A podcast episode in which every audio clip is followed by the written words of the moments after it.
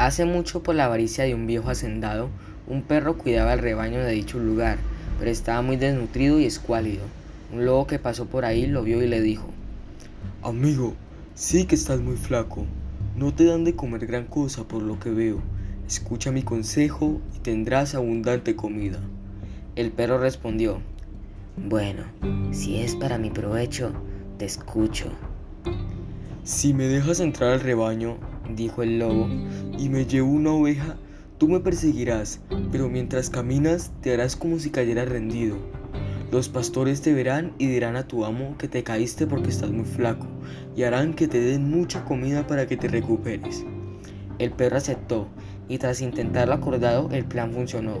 El perro flaco tuvo mucha comida y muy rico pan para comer. Su aspecto fue mejorando poco a poco. Pasado unos días el lobo apareció nuevamente y le dijo al perro, Oye amigo, veo que te fue muy bien con mi consejo. Así es, lobo, respondió el perro. Entonces, ¿qué te parece si otra vez me llevo una abeja y nuevamente simulas golpearte y caer? Con eso estoy seguro que te dirán que aún sigues flaco y te darán aún más comida.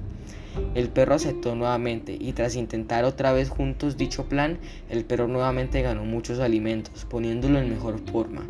Pasado unos días, el lobo, el lobo regresó nuevamente y le dijo al perro, Hola, nuevamente amigo perro. Veo que estás en muy buena forma y con mejor brillo. Seguimos con el plan y me llevo otra oveja. ¿Qué dices? De ninguna manera, dijo el perro en tono molesto mostrando sus dientes. Ese trato se acabó. El lobo insistió. Oh vamos, compadre, no te molestes, es que tengo mucha hambre. ¿Cómo podré satisfacerla? Bueno, en la casa de mi amo, dijo el perro. Se cayó un muro que pertenece al almacén de la comida.